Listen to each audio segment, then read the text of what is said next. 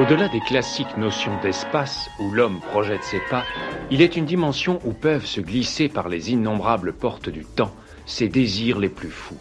À partir du 11 mai, nous rouvrirons progressivement les crèches, les écoles, les collèges et les lycées.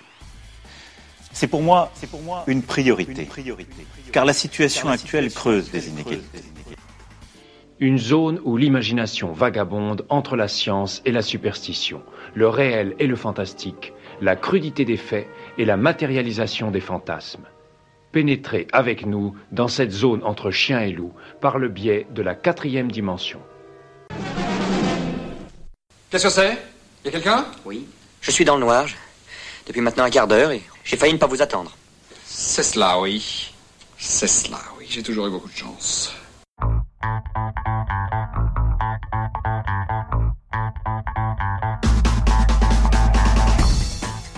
Bonjour, bonjour à toutes et bonjour à tous. Nous sommes le 5 mai aujourd'hui, c'est la 27e émission. Les dossiers s'empilent sur mon bureau, je pense que je n'aurai pas le temps d'arriver au bout de tout ce que j'avais envie de faire finalement, ou de faire écouter, de faire partager.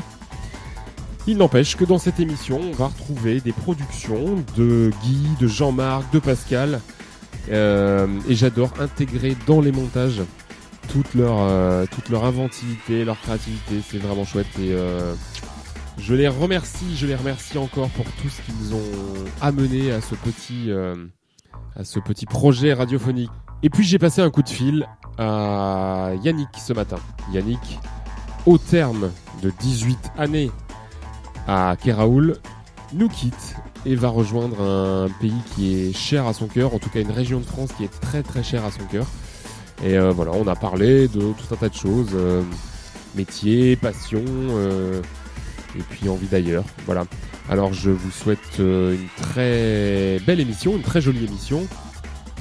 N'oubliez pas, n'oubliez pas que vous pouvez, que vous devez utiliser votre téléphone et m'envoyer un petit coup de fil à moi aussi pour me déposer un message sur répondeur. Je vous laisse pour ceux qui l'auraient oublié en compagnie du générique de cette fameuse émission de Daniel Mermet qui s'appelait Là-bas si j'y suis. Ça vous donnera envie de m'appeler directement et de me laisser un petit message. Je vous remercie.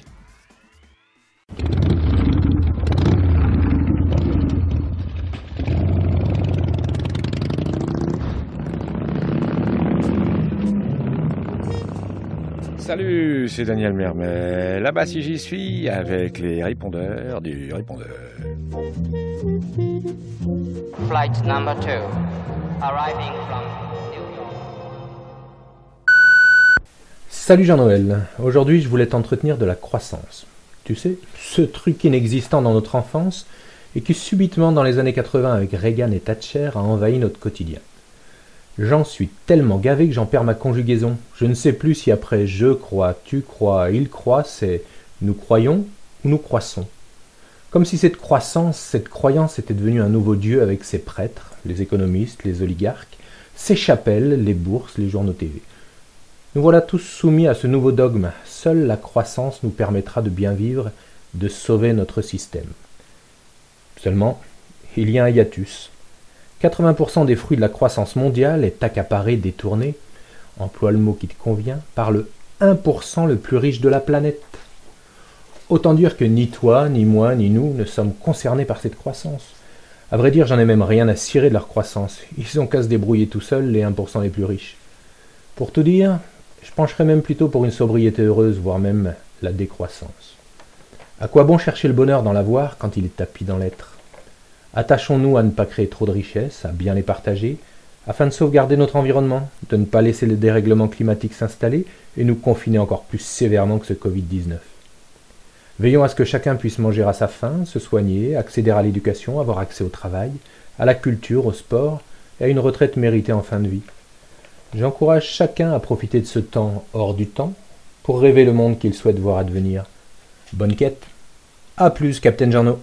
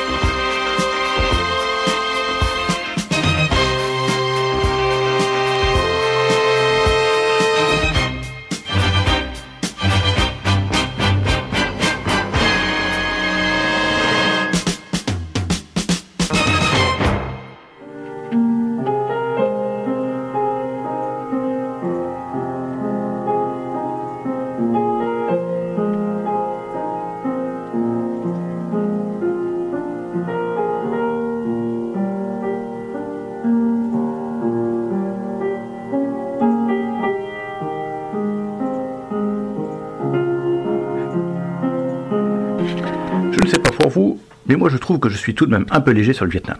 Je ne sais pas pourquoi, sans doute un effet secondaire du Covid. C'est pourquoi j'entame un grand rattrapage du Père JM. Cependant, comme pour Apocalypse, je vais évoquer un film qui traite peu de la guerre en elle-même, mais ici de ses conséquences. The Deer Hunter, Voyage au bout de l'enfer. Et pour une fois, le titre français est sans doute un peu plus clair que l'original. Le film de Michael Cimino sera récompensé par 5 Oscars en 1978 et il lance la carrière de quelques acteurs comme Robert De Niro, Meryl Streep ou Christopher Walken. L'histoire est relativement simple. Une bande de potes, ouvriers dans une usine sidérurgique de Pennsylvanie, part au Vietnam et ils vont en revenir transformés. L'histoire porte sur les relations à l'intérieur de ce groupe que le réalisateur nous fait découvrir lors de la première heure du film, construite autour du mariage de l'un d'entre eux et des parties de chasse au daim dans les montagnes. Mais là encore, ce n'est pas un film de guerre, mais un film sur la guerre. C'est à ce titre qu'il est intéressant. Il est le premier, avec Gothel le Spartan de Ted Post la même année, qui se réfère directement au Vietnam, même si dans le script d'origine ce conflit n'y est pas. le cœur du film, ce qui en fait sa force, et le fait entrer dans la légende du cinéma, est la scène de la roulette russe. Mike, Steven et Nick sont capturés par le Viet Cong, et ceux-ci, pour se distraire, organisent des parties de roulette russe entre leurs prisonniers. S'ils refusent, ils sont sévèrement punis.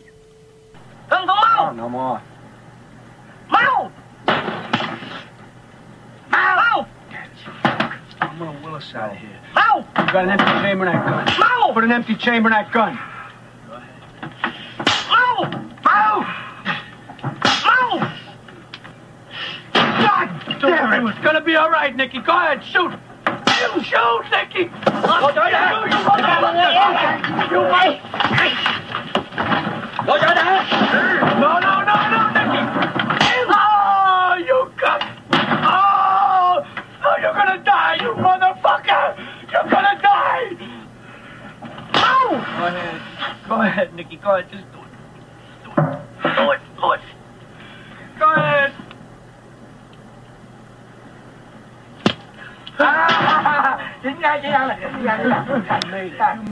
Par cette scène totalement inventée et qui ne correspond à aucune réalité documentée, le réalisateur nous fait entrer dans la violence brute de la guerre et sur les réactions des personnes qui vivent ces événements. Comme dans Apocalypse, nous sommes au-delà du Vietnam, mais bien dans une étude plus générale sur la guerre et son impact sur les hommes qui la font. Ce film est sans doute l'un des premiers, sinon le premier, à s'intéresser de très près au syndrome de, choc post-traumatique. Le thème de voyage est bien celui-là, le retour des soldats. Il apparaît ici que, finalement, aucun ne revient. Mike, sans doute le plus solide du groupe, semble bien gérer ce qu'il a vécu. Mais ce chasseur émérite, joué par Robert De Niro, qui se vantait de tuer un daim d'une balle, ne peut plus tirer sur sa cible lorsqu'il reprend ses parties de chasse. Steven est détruit physiquement, amputé des jambes, et psychologiquement, puisqu'il est interné en hôpital psy. Nick, Christopher Walken, lui ne revient pas. Il déserte et reste au Vietnam où il survit, si l'on peut dire, en jouant la roulette russe dans un tripot de Saigon. Il revit l'événement trop antique, encore et encore, et cela ne peut que mal finir. Ici, Chimino nous présente ce syndrome dans sa diversité. La violence guerrière extrême est un événement traumatisant, auquel rien ne prépare. Des hommes ordinaires y sont confrontés et ils gèrent comme ils le peuvent. À la fin de leur tour, ils rentrent sans transition. De nos jours, des sas sont prévus, une période durant laquelle la guerre est terminée, mais où ce n'est pas encore la vie normale. Une courte période d'une semaine qui permet de se déshabituer des situations de stress extrême.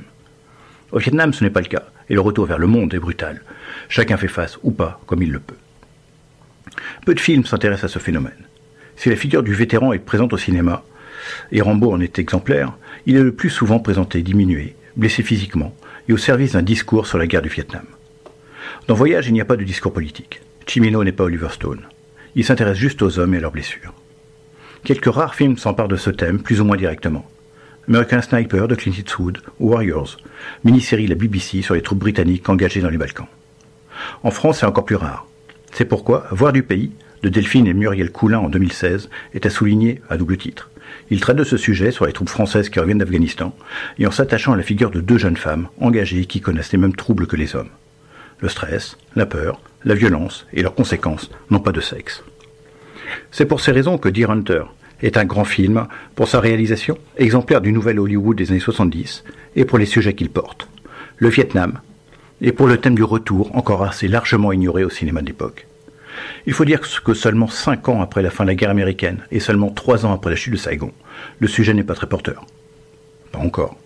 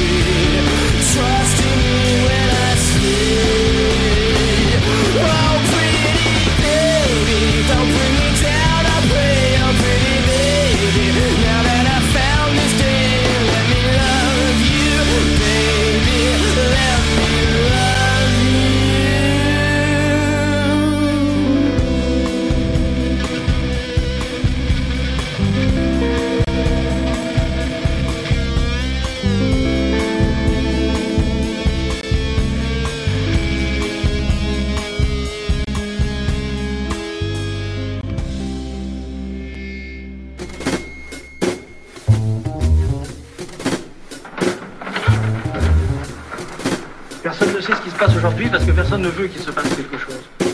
En réalité, on ne sait jamais ce qui se passe, on sait simplement ce qu'on veut qu'il se passe. C'est comme ça que les choses arrivent. En 17, Lénine et ses camarades ne disaient pas nous allons faire la révolution parce que nous voulons la révolution. Ils disaient toutes les conditions de la révolution sont réunies, la révolution est inéluctable. Ils ont fait la révolution qui n'aurait jamais eu lieu s'ils n'avaient pas faite et qu'ils n'auraient pas faite s'ils n'avaient pas pensé qu'elle était inéluctable uniquement parce qu'ils la voulaient. Je vois que quelque chose a bougé dans ce monde, ça a toujours été pour le pire. Voilà pourquoi personne ne bouge. Personne n'ose provoquer l'avenir. Faudrait être fou pour provoquer l'avenir. Faudrait être fou pour risquer de provoquer un nouveau 19, un nouveau 14, un nouveau 37. Oh, il se passe jamais plus rien. Si. Parce qu'il y aura toujours des fous. Bonjour Yannick. Bonjour Jean-Noël et bonjour euh, à Kéraoul et aux Kéraouliens. Ils vont être très heureux de t'entendre parce que parce que je crois que ça fait du bien à tout le monde là de d'entendre le- les voix de nos de nos collègues. Et moi, ça me fait particulièrement plaisir de t'entendre aussi parce qu'on on va avoir une petite conversation là sur euh, sur ton ton activité au lycée euh, et puis aussi ton départ qui se profile. Donc euh, voilà, on va on va aborder ça. Tout à fait, avec plaisir. Est-ce que tu peux d'abord me décrire l'endroit dans lequel tu te trouves au moment où on parle? Euh, oui, alors euh, j'ai réquisitionné euh, pendant cette période pour pouvoir télétravailler euh, confortablement euh, la chambre de mon beau-fils aîné qui est désormais étudiant à Nantes, donc qui était inoccupée. Et euh, je l'ai transformé en, en poste de commandement provisoire. Donc, je suis dans cette chambre toute blanche. Euh, je suis euh, assis euh, sur une très belle chaise euh, de Charles Henry Eames, la chaise DSW, qui est une des merveilles du design de la seconde moitié du XXe siècle. devant un bureau dessiné par Florence Knoll. Autre, autre merveille, à côté d'un lit en rotin des années 60 aussi. Et ceci pour dire que euh, ça fait partie de mes hobbies préférés de chiner des, des euh, meubles euh, et, du- et des euh, éléments de décoration des années, on va dire 50 à 60, 70, notamment du 20e siècle en général. D'accord, donc c'est une- de tes passions. Ouais, ouais, ouais, tout à fait. Et, et donc, évidemment, ça complique la question du déménagement parce que il faut savoir quoi conserver, quoi donner, quoi vendre, etc. Le difficile choix de ce qu'on emmène et de ce qu'on laisse. Ouais, en réalité, euh, en réalité, euh, je sais quelles sont euh, les, les belles pièces, donc euh, celles-là, je les garde. Euh, avant d'aborder euh, tout un tas, de- tout un tas de choses là, est-ce que tu euh, conserves un lien avec tes élèves? J'imagine que oui. Par quel biais et comment, surtout, comment tu les perçois ces élèves là? Alors écoute, euh, j'utilise euh, bah, à peu près tous les outils à ma disposition, c'est-à-dire que euh, principalement je leur envoie des messages sur Pronote, je leur donne des cours et des documents via Prise et on se retrouve régulièrement sur un site de chat pour des séances live un site de chat dont je tairai le nom parce qu'il est euh, absolument prohibé, mais ça commence par un D. je crois, je crois que je vois de quoi tu parles. voilà. Dit, ça marche très bien. Ben, c'est un peu pour ça qu'il doit être interdit. On n'aime pas beaucoup les choses qui marchent à l'éducation nationale. Ouais. Oups. Oh, tu couperas au montage. Bon, je couperai montage ou pas d'ailleurs. Hein. Comme tu veux. J'assume mes propos. Dans ton dans ton programme là, tu en es où à peu près avec eux? Qu'est-ce que tu abordes là dans tes dernières notions ou concepts? Euh, Qu'est-ce que tu as euh, sur la table Alors, euh, on était au moment où on s'est quitté, on était dans un cours sur l'art, et euh, j'avoue que j'ai eu euh, pas mal de plaisir à finir ce chapitre. Enfin, on l'avait à peine entamé, donc à faire l'essentiel de ce chapitre. Euh, en télétravail parce que du coup, euh, ça m'a donné l'occasion de leur donner pas mal de liens vers des vidéos, vers des, euh, des- œuvres, euh, des choses comme ça, y compris des choses euh, euh, très, comment dire, d'actualité, puisque euh, tu as peut-être vu ça, des best-of qui circulent dans les médias de street art à propos du de la pandémie, où on voit euh, toutes sortes de choses rigolotes, euh, des bouddhas masqués, euh, des amoureux qui s'embrassent avec leurs leurs masques chirurgicaux, etc. Voilà, j'ai découvert à cette occasion, bon, je, je connaissais quelques quelques sites et quelques trucs comme les bons profs qui font des petites vidéos didactiques en philo qui sont pas mal. Euh, mais j'ai découvert qu'il y avait aussi, euh, enfin j'ai découvert davantage euh, qu'il y avait des youtubeurs spécialisés dans la philo et certains qui font du très très très bon boulot. Bah, je trouve que c'est bi- c'est bien de l'entendre parce que euh, c'est des c'est des ressources vers lesquelles certains élèves se penchent et très honnêtement, je- moi je suis pas en capacité de leur dire c'est bien, c'est pas bien. C'est chouette de, de pouvoir entendre dire que certains sont bons dans ce qu'ils font. Ouais. Ah ouais, il y a vraiment des gens qui font euh, des choses euh, à la fois euh, accessibles et très fouillées. Alors je te parlais de là, on a ensuite traité toute toute une partie du programme sur la vérité, sur la science, etc. Et là notamment, j'ai j'ai découvert un type dont le nom va pas me revenir maintenant évidemment, qui fait des choses formidables. Alors à côté de ça, je le dis en passant, j'ai aussi constaté que euh, le, la philo est un biais par lequel euh, certains individus peu recommandables euh, essayent aussi d'appâter le client. Et j'ai découvert que euh, certains sites qui euh, présentent des petites vidéos extrêmement simples et didactiques, qui semblent s'adresser à un élève de terminale, euh, derrière euh, se cachent en réalité euh, bah, des gens euh, assez extrémistes, on va dire, pour euh, pour ne pas Ouais. en dire euh, davantage, quoi. Ouais. Des fachos, quoi. Ouais. Souvent. Donc ça c'est ça c'est assez emmerdant parce que si tu veux euh, effectivement pour quelqu'un qui est pas au fait, euh, c'est pas forcément évident de faire la différence.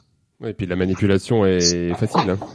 Comment tu essaies de leur amener des éléments de, de pour, pour qu'ils puissent réussir à penser par eux-mêmes euh, des éléments euh, de leur vie quotidienne, euh, des éléments de, de politique, par exemple. euh, com- comment est-ce qu'on peut leur donner des clés pour réussir à, à engager un- une pensée personnelle? Je sais que c'est difficile, mais euh, c'est c'est une question que tu dois te poser, j'imagine. Ah bah oui, c'est un peu le but du jeu. oui, voilà.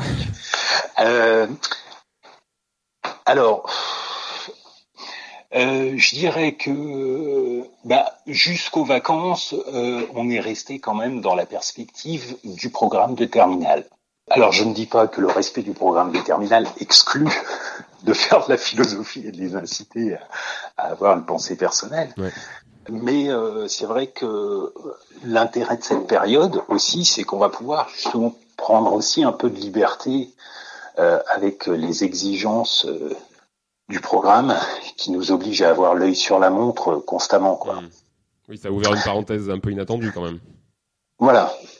Et euh, bah, de fait, euh, ce que je constate, c'est que quand tu leur as donné un cours à lire avec des références, euh, euh, regardez telle vidéo de tel euh, tel moment à tel moment, euh, euh, comparé avec tel autre, euh, lisez tel texte, etc.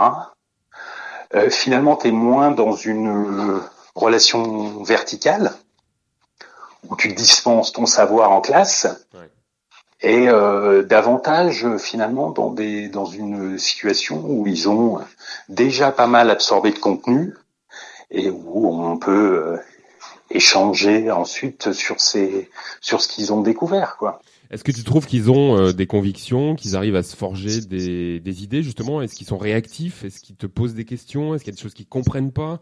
Est-ce qu'il y a des choses qu'ils n'admettent pas?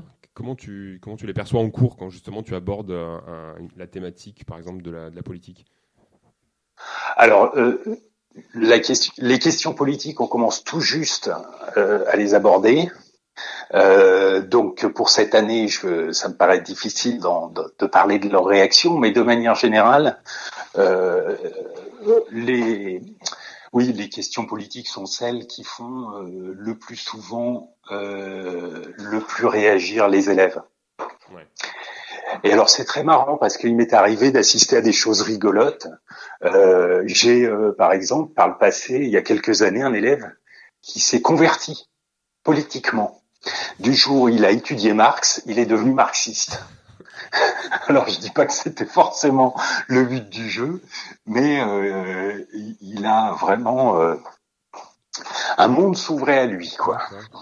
Ok, Est-ce qu'il y a quelques précautions à prendre en disant voilà, on va faire un cours sur Marx? Vous n'êtes pas obligé d'accepter toutes les thèses de Marx, par exemple? Tu prends quelques précautions d'usage?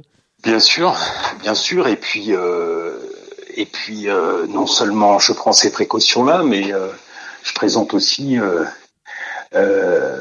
l'antithèse de la pensée marxiste. Enfin, je, je- j'ai à cœur de présenter, évidemment, quand on aborde des questions politiques, un, un large éventail d'options politiques. Ouais, tu, tu leur donnes des éléments de, de réflexion.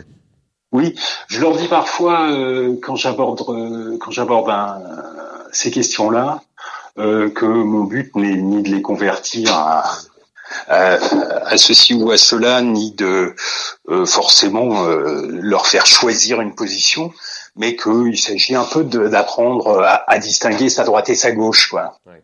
Tu, as le sentiment que la pensée des jeunes, enfin je sais pas, leur, euh, leur positionnement en face de, de, textes de philo a changé en quelques années ou, pas vraiment? Est-ce que est-ce qu'on continue avec euh, euh, des jeunes gens qui sont en formation, qui cherchent à savoir, qui savent pas, qui doutent, ou est-ce qu'il y a vraiment eu, euh, je sais pas, des ruptures à un moment donné dans leur manière de de- d'aborder ces questions de philosophie? Euh, fondamentalement, je crois qu'il, de ce point de vue-là, euh, c'est les mêmes qu'il y a 20 ans. peut-être même euh, les mêmes que que nous quand on était sur les bancs de l'école à, à leur âge, hein. Parce que euh, on dit qu'ils lisent moins, euh, mais en même temps ils sont très informés sur plein de sujets. Je suis pas persuadé de- de- d'observer euh, une différence considérable. Qu'est-ce qui t'avait amené toi à la philo par C'est ça en fait que j'avais en tête aussi là, en, en essayant de te poser toutes ces questions. J'aurais bien aimé savoir un peu ce qui t'avait poussé ou ce qui t'avait emmené vers la philosophie. Alors en grande partie, c'est une rencontre euh, avec la discipline et avec euh, un enseignant. Ouais. Euh, j'ai eu un prof de terminale qui était en toute fin de carrière. C'était sa toute dernière année. Euh, il s'appelait Monsieur Chausu. Et euh, il était, pour quelqu'un qui avait une longue carrière derrière lui, il était d'un enthousiasme assez, euh, assez étonnant. Donc c'est quelqu'un, euh, c'était quelqu'un de très respectable.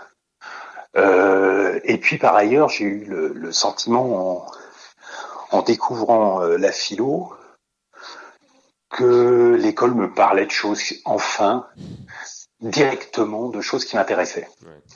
C'est-à-dire que euh, j'avais toujours beaucoup aimé euh, les cours d'histoire, euh, j'avais toujours beaucoup aimé les cours de, de français, de littérature, de langue, mais les questions politiques et, euh, et existentielles sous-jacentes, on va dire, euh, étaient enfin abordées frontalement.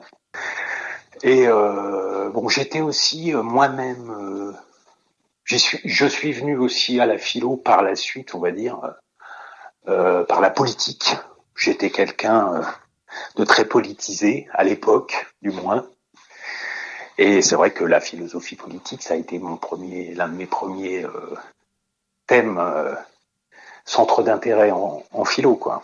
Tu, étais lycéen euh, en Bretagne, dans, le- dans, dans le coin, ou est-ce que tu étais dans une autre région? Alors, je vais te le dire, mais tu le répètes à personne. J'étais lycéen, à- lycéen à Limoges. J'étais au lycée Gay-Lussac à Limoges. Alors, ceci dit, ça n'a pas été euh, non plus forcément une évidence hein, de faire des études de philo. Moi, j'ai j'ai ensuite euh, été, euh, après mon bac, j'ai été en, en Hippocagne. Et je m'étais d'abord inscrit, j'avais hésité à m'inscrire en, en anglais ou en histoire. Euh, je m'étais finalement inscrit en histoire, mais j'ai eu la possibilité de faire une double inscription. Donc, euh, donc j'ai fait un, euh, une première année de prépa et à, à l'issue de laquelle j'ai obtenu une, une équivalence en philo et en histoire.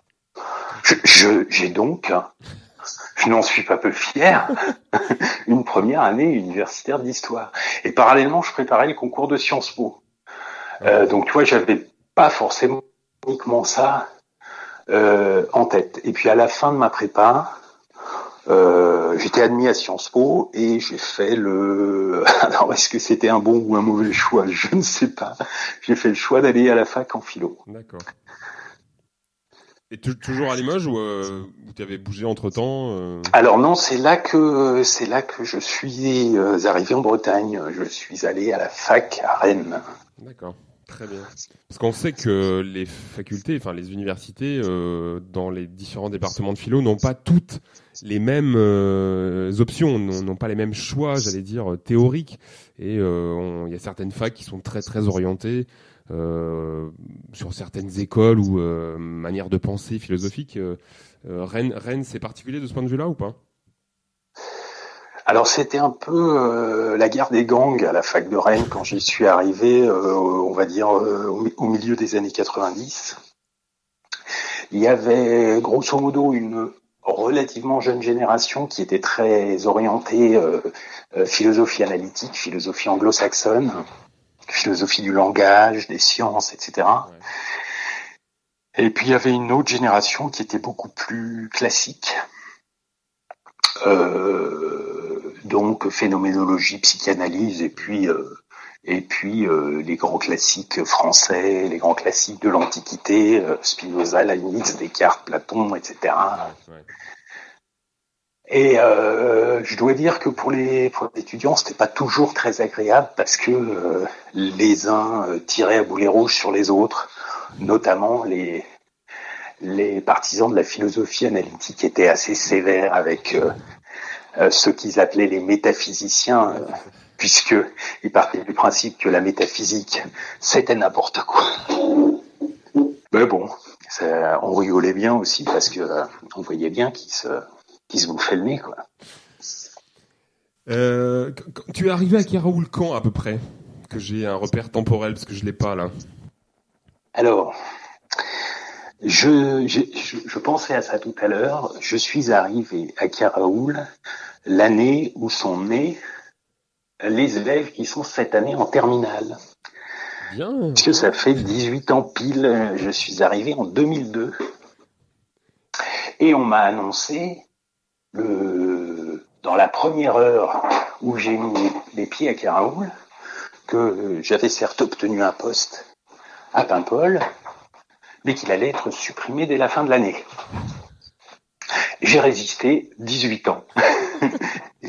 et au bout de 18 ans, euh, de bons et loyaux services, le poste est finalement supprimé, euh, réforme du bac oblige. Donc pour ceux à qui je ne l'ai pas annoncé euh, officiellement, euh, je m'en vais. Tu t'en vas vers d'autres horizons. Exactement. Bon, tu garderas quoi de ce lycée qui a qui aura occupé euh, donc 18 ans de ton activité? C'est évidemment hein, une tâche un peu impossible, mais euh, bon, si on devait euh, ou si tu devais euh, en, en brosser, euh, en croquer quelques quelques éléments là, tu, tu garderais quoi ou tu dirais quoi? Oh, bah, je crois que je j'imagine que tout le monde répond de la même manière à cette question. Moi, ce qui me ce qui me plaît à Karaoul, c'est la convivialité euh, euh, entre les enseignants, euh, mais aussi avec l'ensemble du personnel. Euh, et puis même avec euh, avec les élèves, je veux dire, on forme quand même une petite communauté assez euh, soudée, assez sympathique.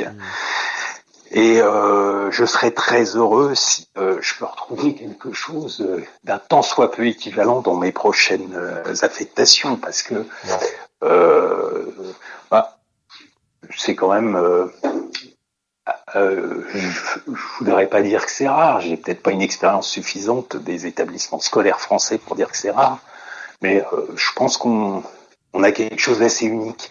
Et alors, j'en profite pour dire que quand je suis arrivé en 2002, euh, c'était beaucoup moins le cas. Et que tout au long de ces 18 années, je te le dis parce que toi tu fais partie de la, de la quasiment de la dernière fournée euh, de ceux qui sont arrivés, et tout au long euh, de ces dernières années, l'ambiance n'a cessé de s'améliorer. Hmm. Donc il faut que ça cesse. Non mais on ressent, on ressent quand on arrive et c'est vrai, je peux le dire facilement puisque du coup c'est mon cas. euh, on, on ressent quelque chose de très chouette, de très porteur, de très positif. Euh, Il y a une su- il y a une chouette ambiance, il y a une ambiance chaleureuse et vraiment vraiment c'est euh, si c'est rare, faut le dire, c'est rare. Ouais, bah là, euh, si tu me dis ça, tu vas m'inquiéter pour la suite. non, j'en ai bien conscience. Ouais, je trouve ça vraiment formidable. Quoi. Ouais. Bon, Donc, euh, euh, je suis très content de, de partir. Tu vois, tu me demandais tout à l'heure quel était mon environnement. Euh, je, je vais te dire aussi, quand je regarde par la fenêtre, je vois un ciel très bas et des toits d'ardoise noirs sinistres que je troque volontiers pour un ciel d'azur et, euh, et des toits de tuiles. Ouais, c'est ce que je voulais te demander. Je pense que tu es heureux de partir. J'imagine qu'il y a beaucoup de choses qui t'attendent euh, dans ta nouvelle affectation, même si tout n'est pas encore tout à fait réglé, j'imagine. Mais c'est un nouveau départ. C'est une nouvelle, un nouveau souffle, j'imagine. Ouais, bien sûr. Bon. Et tu vas, et tu vas te rapprocher des, de, de montagnes que tu as l'air d'aimer tant. Oui, c'est en, en grande partie le but de l'opération, puisque j'ai euh, le cœur en Savoie depuis quelques années. Euh, ça va être euh, évidemment la, possi- la possibilité d'y aller beaucoup plus fréquemment, d'y voir les nombreux amis que, que j'ai là-bas, des, des amis très proches, que j'ai que je n'ai pas vu depuis longtemps, à part par euh, WhatsApp interposé d'ailleurs ces derniers temps. Et puis ouais, c'est j'aime beaucoup la montagne. Quoi. Est-ce que tu vas y retrouver une bande de motards là-bas? Parce que j'ai- j'ai- je me demande, tu vas suivre le camion de déménagement en moto? Comment tu vas faire? Tu vas l'em- tu vas l'emmener? Tu vas, tu vas la, f- la, la déposer dans un train et tu vas la récupérer à l'arrivée quoi? J'ai une remorque. Oui, je me doute. Donc tu as une superbe euh, W800 Kawasaki C'est ça. d'un verre euh, émeraude ou d'un verre empire, je sais pas, avec des chromes luisants. Euh, British Racing Green, il s'appelle.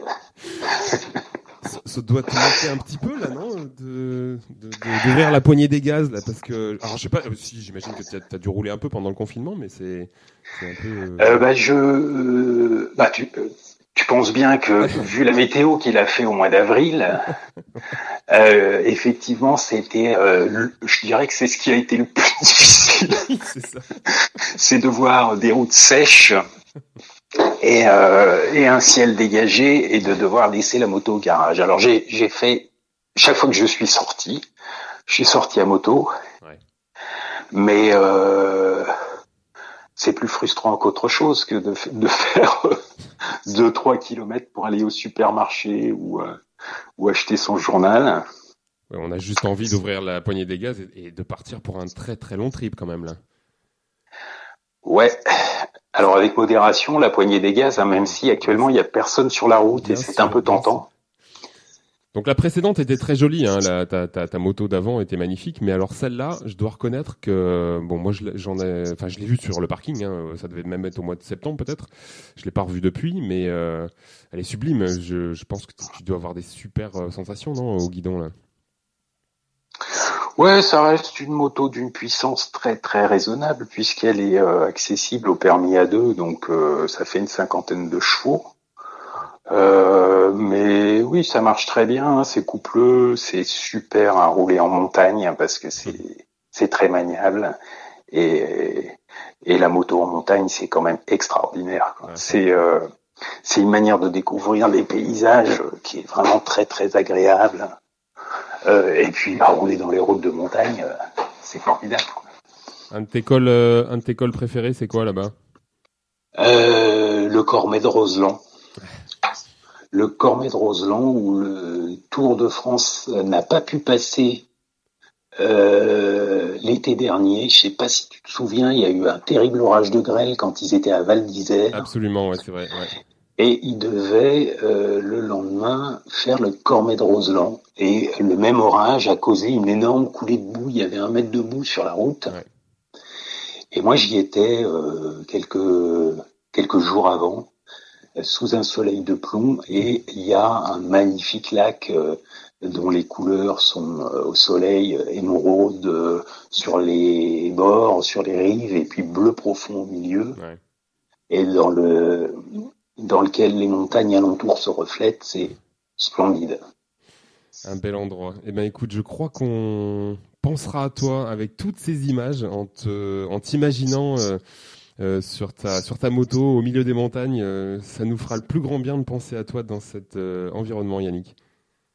Mais je vous enverrai des cartes postales. On espère bien, on espère bien. Écoute, je vais pas te prendre tout ton temps. Je voulais te remercier de- de- d'avoir accepté ce, ce petit coup de fil et te demander une dernière chose, une musique ou deux avec lesquelles tu aimerais qu'on qu'on se quitte. Oserais-je te suggérer Born to be Wild pour clore la Je l'avais conversation presque mise sur un post-it celle-là, mais bon.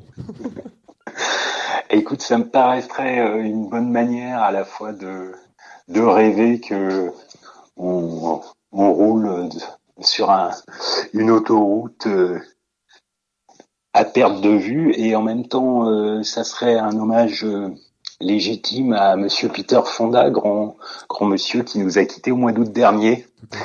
Donc voilà ce que je te propose. Eh ben c'est très gentil, merci beaucoup en tout cas, et puis euh, active-toi bien pour euh, pour euh, pour ce déménagement qui arrive. On va quand même se retrouver, j'imagine, hein, d'ici d'ici quelques quelques jours, j'espère. On- Dans le respect des gestes barrières. Absolument, on se- une petite bise du coude.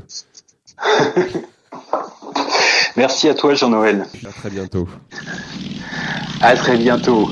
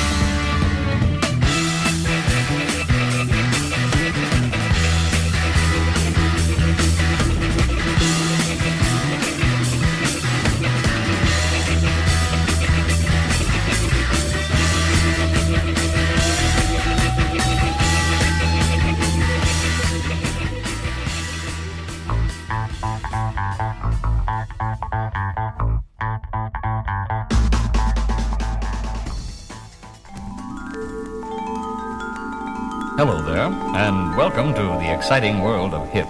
This is a new departure in language instruction for English speaking people who want to talk to and be understood by jazz musicians, hipsters, beatniks, juvenile delinquents, and the criminal fringe. Bonjour madame, bonjour monsieur. Nous allons, grâce à ce disque créé spécialement pour vous, essayer de tirer ensemble le maximum de qualité sonore de votre chaîne haute fidélité. Sit back, relax, and close your eyes.